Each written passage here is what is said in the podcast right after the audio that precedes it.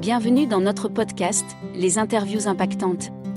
Par Anéol, le partenaire numérique de tous vos projets à impact. Animé par Bertrand Viala, responsable stratégie et développement. Nous sommes aujourd'hui avec Philippe Fofana, directeur général d'ETIS, la Haute École du Travail et de l'Intervention sociale, à Nice. Bonjour, je suis Bertrand Viala, responsable développement et stratégie de la société Anéol, et aujourd'hui j'ai le plaisir d'être invité par Philippe Fofana, directeur général de l'école ETIS, Haute École du Travail et de l'Intervention sociale à Nice. Bonjour Philippe Fofana. Bonjour. Alors aujourd'hui, c'est la deuxième fois que nous nous voyons parce que nous sommes rencontrés hier à Grasse pour le comité technique du territoire de la Banque du numérique, dont l'objet est la lutte contre la fracture euh, numérique et l'électronisme. Et je rappelle également à cette occasion que ETIS, votre école, est donc membre du conseil d'administration. Alors parlez-nous un petit peu d'abord de, de, l'école ETIS et également de son rôle et de ses missions dans le cadre de l'intervention sociale. Alors, euh, la Haute École euh, du Travail et de l'Intervention sociale est une vieille dame qui existe depuis 1937 mm -hmm. et qui forme sur le territoire des Alpes-Maritimes et une partie du Var l'ensemble euh, des travailleurs sociaux -hmm. euh, et des intervenants sociaux sur les diplômes d'État inscrits au Code de l'aide sociale et des familles, des premiers niveaux de qualification jusqu'au diplôme de directeur. Notre spécialité, c'est vraiment l'intervention sociale, que ce soit dans le champ du handicap -hmm. ou de la gérontologie, ou dans le champ de la grande précarité et des problématiques sociales. Donc on est totalement dans une problématique contemporaine euh, dont l'électronisme fait partie aussi. À ce titre-là, du coup, les définitions de l'électronisme sont très variées. Quelques-unes ont été évoquées hier, mais il y en a quand même une certaine unité de, de sens sur ce sujet-là. Quelle est, selon vous, avec votre expérience euh, de ces questions sociales, l'électronisme Comment on le définit Quelles sont ses caractéristiques Comment on le repère aussi? Parce que tout le monde n'est pas conscient de faire face à l'électronisme dans la société contemporaine. Alors, l'électronisme, vous avez raison de dire qu'il a été euh, défini notamment euh, dans le cadre de travaux de l'INSEE euh, sur un certain nombre d'incapacités cumulées à utiliser l'outil informatique que ce soit à ouvrir un, ou à envoyer un mail ou euh, que ce soit à utiliser un logiciel. -hmm. C'est un certain nombre d'incapacités qui font que euh, l'usage du numérique qui aujourd'hui est devenu permanent dans nos sociétés euh, crée un obstacle à l'insertion dans cette société. En ce sens, on, on souffre d'électronisme quand on souffre d'un certain nombre d'incapacités à user du, de l'informatique et du numérique. Alors précisons que ces incapacités ne sont pas forcément des incapacités liées à l'éducation ou au niveau social ou même à la localisation géographique. Euh, ce sont des incapacités souvent d'usage, des incapacités également euh, parfois de compréhension des enjeux de ce numérique-là. Euh, ce que j'ai retenu également des discussions passionnantes qui ont eu hier, c'est que euh, ce n'est pas parce que euh, on est jeune et qu'on a des tas d'applications à la mode sur son téléphone qu'on n'est pas soumis à de l'électronisme. c'est un peu ça. Alors, est-ce qu'on peut élaborer un petit peu dessus et du coup en quoi ça devient une forme de handicap et un problème social? Je voudrais distinguer deux choses, l'électronisme et la fracture numérique. La fracture numérique pourrait être un mécanisme qui a trait à l'absence de moyens de connexion ou de matériel -hmm. qui ne permet pas d'avoir accès. Oui. Euh, l'électronisme renvoie à un certain nombre d'incapacités alors qui ne sont pas dus à l'éducation, euh, non forcément, euh, ni au niveau intellectuel des personnes, -hmm. mais souvent au fait que leur, leur chemin n'a pas croisé une connaissance ou, euh, qui leur permette de s'approprier les mécanismes. L'autre chose que j'entends dans l'électronisme, c'est l'idée que euh, les dispositifs de notre société -hmm. euh, de numérisation, et notamment mm -hmm. les services publics qui oui. se numérisent, Tout qui se fait. digitalisent à marche forcée, -hmm. génèrent un certain nombre de logiciels par lesquels il faut passer aujourd'hui pour avoir accès à ses soins, pour avoir accès à sa carte grise ou à ses papiers. Tout à fait. Euh, dont D'abord, l'utilisation n'est pas évidente, même pour euh, des gens qui seraient euh, adeptes euh, du numérique. Oui, je crois qu'on a tous beaucoup d'exemples dans nos vies ou autour de nous de ce genre de, de situation. et, et, quelquefois, l'autre illusion c'est l'illusion de croire que ces logiciels ou ces plateformes numériques fonctionnent de façon permanente et optimale. Mhm. Elles ont leur propre système et leurs propres défauts qui participent à la difficulté euh, euh, des personnes à pouvoir accéder euh, à un certain nombre de leurs droits. C'est important cette dimension-là parce que on note dans l'électronisme le fait que des gens ne vont pas ou ne font pas parce qu'ils ont eu euh, des obstacles et ils n'ont pas envie de se confronter à ces obstacles. Donc il y a une forme de découragement en fait face à l'incompréhension de l'outil, face euh, parfois aussi au sentiment de rejet qu'on peut ressentir. Euh, effectivement, la question de l'accès au droit a été largement évoquée hier et je pense, enfin ce qui ressort, c'est qu'il est parfois sous-estimé par les pouvoirs publics dans certains endroits. il y a vraiment du coup un besoin de prise de conscience générale sur ce problème, hein, qui n'est pas uniquement un problème d'accès comme vous le dites, à, du matériel, même si ça c'est la fracture numérique, mais simplement l'accès à des droits parce que ceux-ci sont de plus en plus numérisés. Mm. Euh, comment ça se traduit pour les travailleurs sociaux qui sont précisément euh, en charge d'aider les personnes en difficulté ou en besoin euh, pour gérer ces, questions de droit Est-ce qu'ils ont des accompagnements? Est-ce qu'ils ont eux-mêmes des difficultés dans ce domaine-là? Comment ça se passe, d'après ce que vous avez, vous, comme public, en, discussion dans, dans, vos échanges? Alors, pour les travailleurs sociaux, indépendamment de l'action qu'ils ont sur leur public, eux-mêmes sont pris comme euh, l'ensemble de la population sur ces questions de leur propre niveau de compétence euh, à accéder au numérique. Mhm. C'est une question qui est retravaillée aujourd'hui dans les organismes de formation mhm. et euh, qui doit s'inscrire dans les programmes et dans les process de formation. Mais comme on l'a dit tout à l'heure, si la question de l'électronisme et de la fracture numérique touche un grand nombre de personnes, et pas simplement les personnes exclues de nos sociétés, elle touche encore plus et de façon plus violente les personnes qui, euh, du fait d'un handicap euh, ou d'une difficulté sociale, se retrouvent un peu en marge ou un peu sur l'exclusion. On se retrouve avec un dispositif qui permet plus d'accéder à ces droits. Mm-hmm. Euh, je suis en situation de handicap, il faut que je passe pour m'inscrire sur la CAF.fr ou sur d'autres mm-hmm. sites, Amélie, euh, mais je suis malvoyant, je n'ai pas forcément de matériel qui me permet.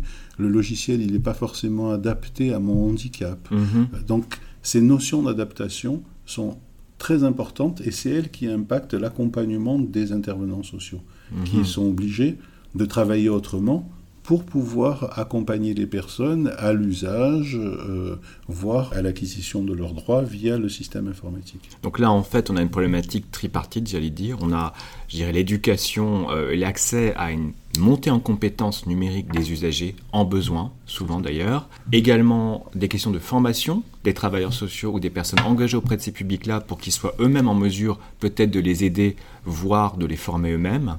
Donc c'est tout un travail également qui est fait dans les parcours de ces, euh, de ces professionnels euh, leur permettre d'acquérir ces compétences, de les actualiser puisque le numérique évolue rapidement. Et troisième élément, et là c'est un, je dirais, euh, un problème double puisqu'il touche à la fois les concepteurs de plateformes, dont effectivement les, ESN et autres structures privées ou publiques qui conçoivent ces plateformes-là, et également les pouvoirs publics qui doivent créer des cahiers des charges en capacité de répondre à du handicap. Alors pour l'instant, j'ai l'impression que c'est quelque chose qui est en chantier un peu partout. Euh, qu'il n'y a pas encore pour l'instant de démarche unifiée. Beaucoup de gens parlaient hier de silos et c'est précisément, euh, je pense, à cette question de l'éclatement des solutions et des problématiques que la Banque du numérique tente de répondre. Exactement. Je, rajouterai une quatrième dimension mhm. qui est celle de mesurer ou de continuer à préserver un espace d'accompagnement et de relations directes mhm. au-delà du numérique. Je, vais vous prendre une anecdote. Mhm. Euh, il y a quelques temps, j'ai participé à une enquête faite par Pôle Emploi mhm. euh, avec des demandeurs d'emploi et des gens euh, des services de Pôle Emploi mhm. sur la question de la mise en place de tablettes d'inscription des demandeurs d'emploi directement, sans passer par un conseiller Pôle Emploi classique, la rencontre avec quelqu'un. Euh, l'idée, c'était de voir euh, si le logiciel il était euh, performant, pertinent. Et il y a un demandeur d'emploi qui, qui a dit, mais moi, si j'y arrive pas, donc là, la personne de Pôle Emploi a dit, ben, il y a toujours un accompagnant numérique qui sera là pour vous mhm. aider un service civique qui mhm. sera là pour tout ça. Et le demandeur d'emploi a dit, ben moi j'ai 50 ans, mon histoire du rapport au travail, du rapport à l'emploi, de mes difficultés personnelles que je dois renseigner sur cette plateforme, je ne vais pas la raconter à un petit jeune de 18 ans. Ouais, alors, ouais, ouais. Alors ça c'est un vrai problème effectivement parce que euh, il y a une question de, culture et effectivement vous me direz si vous partagez ce point de vue-là il y a une forme aussi euh, presque idéologique de la compréhension du numérique qui doit être quelque chose associé à une forme de jeunisme. Euh, c'est bien, c'est jeune, c'est fun, c'est récent, mais bon voilà le public n'est pas rentre pas dans ces catégories-là. Et il y a une forme aussi de respect peut-être qui est due aussi euh, aux différentes situations des individus, des usagers, des personnes qui sont en demande de droit, quelle que soit leur origine euh, sociale, culturelle, euh, voilà, quel que soit leur, leur parcours. Et effectivement, cette, ce biais cognitif du jeunisme sur le numérique a tendance un petit peu à exclure de facto pas mal de public. Et vous en avez donné l'exemple. Il y a cette question-là, il y a l'idée que le numérique, qu'on le veuille ou pas, il, réduit l'objet. C'est-à-dire l'objet, ce serait la recherche d'emploi et tout ça. Dans le cadre de la vie d'un individu, c'est une plus grande complexité de demander des papiers, ça renvoie à un parcours. Et quand il faut donner des informations sur ce parcours-là, sur sa vie, le fait d'être bloqué soit par l'outil, soit d'avoir à faire à quelqu'un qui n'est là que pour réduire la fracture avec l'outil, est problématique. C'est pour ça que la formation des travailleurs sociaux qui sont en capacité d'accompagner ce mécanisme-là euh, est important et que ça ne peut pas être simplement euh, quelqu'un qui dit ah ben, je vais vous inscrire. C'est pas un usager plus plus qui peut faire ça. Il y a également euh, un accompagnement culturel, psychologique. Exactement. Et là, ce que vous soulevez est important puisque c'est effectivement l'objet de, de, grands, euh, de grandes concertations en Europe et en France sur la, la, la, relation à la donnée privée. Une donnée privée qui doit être sécurisée sur un espace informatique. Effectivement, il y a un paradoxe à devoir la livrer à un ou une inconnue, même si ce sont des jeunes forcément très sympathique et plein de bonne volonté.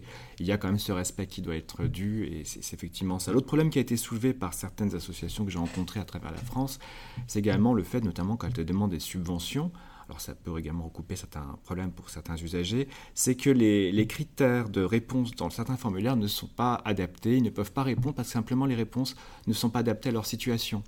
Alors est-ce que c'est quelque chose que vous avez pu rencontrer aussi euh, parce que L'intérêt de la relation humaine, c'est sa capacité à s'adapter. Euh, la difficulté du numérique, c'est même s'il offre énormément de services, de rapidité, de fonctionnalité, en même temps, il a du mal à s'adapter à la variabilité du vivant. Ça se retrouve dans les types de questionnaires, dans les questions qui ne correspondent pas, dans le fonctionnement du matériel.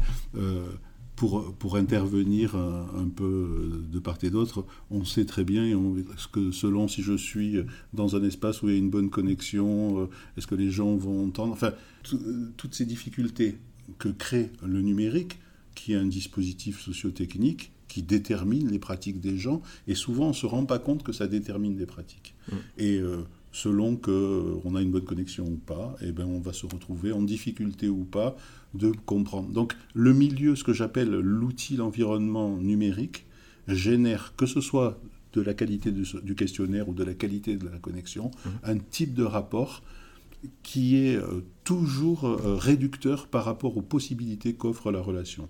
Mmh. Donc l'idée c'est, oui, il faut utiliser l'outil, mais en même temps, comment on le complète euh, et comment on l'accompagne d'une dimension relationnelle qui permette de, gommer euh, les blancs ou les difficultés que génère le numérique. Alors justement, la Banque du numérique a cette, euh, innovation d'usage, j'allais dire, de, mailler des acteurs euh, publics, privés, des acteurs du, recyclage, des acteurs également des travailleurs sociaux, etc. Et qui sont, d'après ce que, ce, que, ce que nous sommes en train d'évoquer, en mesure, enfin en tout cas c'est l'objectif, de pouvoir remplir cette mission de d'adaptabilité en incluant des publics qui sont au contact des populations fragilisées, mais en leur donnant une multiplicité de solutions parce qu'il y a ce maillage-là. Est-ce que vous pouvez nous en dire un petit peu plus? Oui.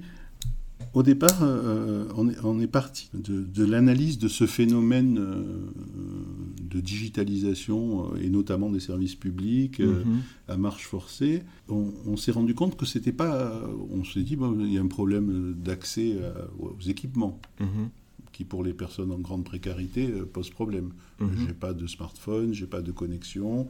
Euh, donc il y a la question de l'accès à la formation, à l'information, euh, et à la question de euh, l'usage de l'outil ou des logiciels différents qui sont utilisés par l'État, mhm. les uns et les autres. Et on s'est dit, mais euh, ces différentes typologies de problèmes renvoient eh ben, comment je peux avoir du matériel mhm. aujourd'hui? Comment je peux avoir euh, une formation adaptée ou une médiation ou une information adaptée. Euh, donc ça renvoyait à des acteurs très très différents. Comment je mmh. peux être accompagné numériquement et socialement? Comment je peux être accompagné pour avoir du matériel qui me permette de répondre à mes, à mes besoins d'insertion sociale?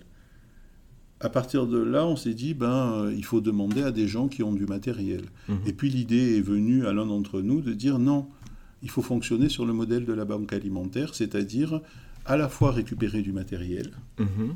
et voir quels sont les acteurs qui s'occupent de cette euh, récupération, du recyclage, du reconditionnement, du fait de pouvoir mettre à disposition ou vendre à bas coût mhm. euh, du matériel euh, ce qui nous permettait aussi d'être dans un cercle vertueux de reconditionnement. Bien sûr, oui, de durabilité. Euh, exactement, exactement. Et on sait qu'il y a des opérateurs sur le territoire qui euh, offrent de la médiation, de la formation, de l'accompagnement. On sait aussi toute la politique France Service sur mhm. les territoires pour permettre d'avoir des lieux d'accès. et l'idée, c'était que tout était fragmenté en morceaux et que notre conception de la problématique du numérique était une conception un peu totale. Mhm. pour nous, c'est un fait social total qui touche tout le monde, mhm. personne en difficulté comme personne de la société, mhm. et que ça nécessitait à la fois un dispositif complet, total, de mailler les acteurs, de sortir des silos et des fragmentations de moi je m'occupe des handicaps, moi je m'occupe euh, des précaires, moi je m'occupe de la médiation numérique, moi je fais du matériel et je suis un spécialiste du reconditionnement, mais plutôt d'articuler l'ensemble de ces acteurs. Mhm. Ce qui nous a conduit à se dire comment on fait pour articuler. Dans un premier temps, il nous fallait avoir une vision un peu euh, plus précise, un peu objectivée de la mhm. situation. Euh, donc, nécessité d'un diagnostic euh, du territoire. ce qu'a fait votre laboratoire. Exactement, ce qu'a fait le laboratoire ETIS, le, LARIS, le laboratoire ETIS pour, pour la Banque du numérique. Et c'est pareil, d'un coup, ça devenait un, un, objet aussi nouveau pour nous. Qu'est-ce qu'on recherche? Quels mhm. sont, euh, vous demandiez la définition de, de l'électronisme tout à l'heure, mais quels sont euh, les critères qui font euh, indice de précarité pour une personne ou pour des personnes sur un territoire? Donc ce diagnostic, il nous a permis de découvrir un certain nombre, un état des lieux, un certain nombre de chiffres sur le département euh, touché par l'électronisme au sens de l'INSEE, c'est-à-dire euh, de quatre incapacités majeures. Mhm. Euh, on a quasiment 170 000 personnes. Mhm. c'est une estimation. Juste vrai, est-ce qu'il y en a plus ou moins je, Oui, ça donne un ordre de grandeur à peu près. Exactement. c'est déjà considérable. Hein. C'est exactement, c'est considérable. Et donc à partir de là, la question, c'était aussi, c'est une problématique territoriale. C'est une mhm. problématique à la fois de mission de service public de l'État, mais c'est aussi une problématique de territoire. Mhm. Et il faut régler les, problématiques avec les territoires. Donc à partir de ces deux euh, logiques-là, euh, du diagnostic et des éléments que nous a mené le diagnostic, l'idée qu'il fallait mettre ensemble des acteurs qui étaient un peu chacun sur son précaré et sur son territoire et qu'il fallait les faire travailler ensemble sur des territoires. On a commencé à composer l'idée de la banque du numérique sur le modèle de la banque alimentaire pour la récupération de mhm. matériel en créant deux organes de pilotage, un qu'on considère comme un comité de pilotage stratégique mhm. qui est composé de tous les organismes publics, mhm. euh, Pôle emploi. Euh, tous les acteurs de l'insertion sociale, euh, du diagnostic, de la santé, du mhm. social, ensemble. Oui, la santé, effectivement, est incluse. C'est important de le rappeler aussi. Exactement. Chacun de, de ces acteurs ayant, lui, sa politique spécifique de lutte contre l'électronisme, de lutte quelquefois contre les, le mécanisme de sa propre digitalisation. Oui, alors c'est là qu'on parlait des silos justement hier dans la réunion et qu'il y avait effectivement des dispositifs euh, multiples qui se croisaient et qu'un des objectifs c'est précisément dans le cas de la banque du numérique de les faire se rejoindre pour donner une réponse globale à un problème global. C'est ça, exactement. Et quoi de mieux que de créer une instance, un comité de pilotage euh, composé de l'ensemble de ces acteurs pour leur dire ben vous, la CAF, euh, vous donnez à vos allocataires euh, telle somme, vous, vous faites telle mesure. Comment on peut articuler ensemble à partir du diagnostic qu'on vous mhm. présente, c'est-à-dire sur ce territoire-là, plus précisément, il y a des besoins plus marqués que sur ce territoire-là. On reste sur l'idée d'une territorialisation. Oui, on est dans la proximité quand même. Hein. Exactement. Mhm. L'autre dimension, c'était de dire, bon, on, réunit les organismes publics qui ont en général des politiques d'État mhm. et des missions de service public, mais sur les territoires, on a besoin des associations du champ euh, du social ou du handicap, euh, des acteurs de la médiation numérique, des entreprises qui font du reconditionnement. Et pour mailler ces acteurs, pour les faire travailler ensemble sur leur territoire de proximité, que faire sinon demander euh, à la communauté d'agglomération qui gère le territoire de coordonner et de faire un comité technique euh, de territoire. Et donc, on a créé ces deux instances, un comité de pilotage stratégique pour les missions de service public, un comité technique de territoire pour l'articulation des acteurs, entreprises, associations euh, sur un territoire plus précis, plus précis. Oui, ce qui a été l'objet de la réunion d'hier à Grasse. Exactement. Comment a été reçue l'offre en fait? Bon, moi j'ai été témoin de, des échanges hier, donc je, peux dire que c'était très positif, mais dans, dans l'historique de la constitution de, de, la Banque du numérique, est-ce que vous avez eu des, des questionnements? Est-ce que vous avez dû euh, faire un peu d'évangélisation pour expliquer la nécessité d'avoir une vision globale? Ou comment ça s'est passé pour euh, réunir tous ces acteurs ensemble qui sont tellement différents et qui ont déjà leurs propres agendas et missions sur ces questions? Alors comment ça s'est passé Plutôt plus facilement que, que ce qu'on pouvait imaginer. C'est rassurant. oui, oui, en fait, euh, le fait de présenter, et que je pense que les acteurs aient bien conscience mhm. de la dimension euh, globale du phénomène de numérisation de nos sociétés. Je l'ai dit hier, mm. c'est une dimension anthropologique de transformation des êtres humains, de leurs relations euh, qui est majeur. Et je crois que euh, on peut le voir comme euh, s'inscrire dans la modernité, mais cette modernité, le risque, c'est qu'elle génère un tas de, de gens qui restent sur le côté de la route, et plus que les précaires aujourd'hui. La, localisation géographique n'est pas forcément un facteur d'exclusion. La catégorie socio-professionnelle ne l'est pas, et par contre, l'âge l'est. Et ça, c'est important parce que euh, il y a quand même une question générale qui est posée en France, et pas qu'en France d'ailleurs, sur euh, l'évolution euh, démographique des sociétés en Occident en tout cas, sur un vieillissement général. Et ce qui ressortait, et corrigez-moi si je me trompe, c'est que le public âgé est de plus en plus exclu, alors que c'est un public qui, pour les, des questions de handicap, de prise en charge, a vraiment besoin d'être acclimaté et acculturé sur ces questions. Alors, on est encore en interrogation sur est-ce que c'est un phénomène d'âge ou de génération. Ah, effectivement, il y a une différence notable. Alors, précisons-la, précisons-la, oui, oui. Aujourd'hui, c'est un problème d'âge. On se rend compte que les personnes qui ont 70 ans, mais euh, dans 20 ans, les personnes qui ont 50 ans auront 70 ans, oui. et peut-être qu'ils étaient, ils seront moins euh, en, difficulté euh, avec le numérique. C'est une vraie question, ça. Est-ce que c'est générationnel ou est-ce que c'est prototypique à l'âge Effectivement, euh, on peut se poser la question est-ce que les millennials, quand ils cesseront d'être des millennials, qui seront les boomers de demain, seront-ils confrontés aux évolutions? D'ailleurs, je leur adresse le message parce que voilà, certains qui ont des difficultés avec les boomers, n'oubliez pas qu'un jour ce sera vous de l'autre côté. Maintenant, vous le disiez tout à l'heure, et c'est très juste, euh, les plus jeunes ont aussi leurs difficultés. Oui, alors comment elles sont différenciées de celles des, anciennes générations, si on parle sur le terme de génération? Quelles sont les difficultés des plus jeunes dans le numérique? Puisque l'acceptation générale, c'est que plus on est jeune, plus on est digital native et que donc on sait tout faire. Pas du tout. Les, jeunes, par exemple, ne savent pas forcément envoyer un mail.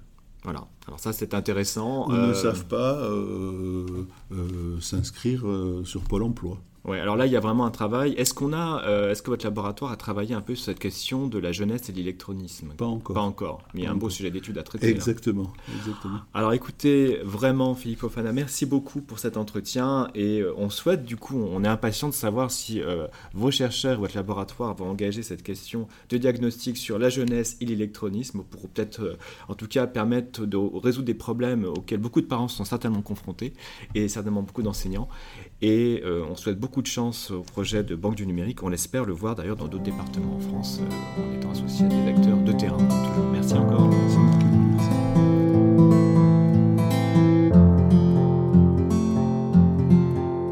C'était les interviews impactantes par Anéol, votre expert en tactique digitale. Merci de nous avoir suivis. Retrouvez-nous sur www.aneol.com.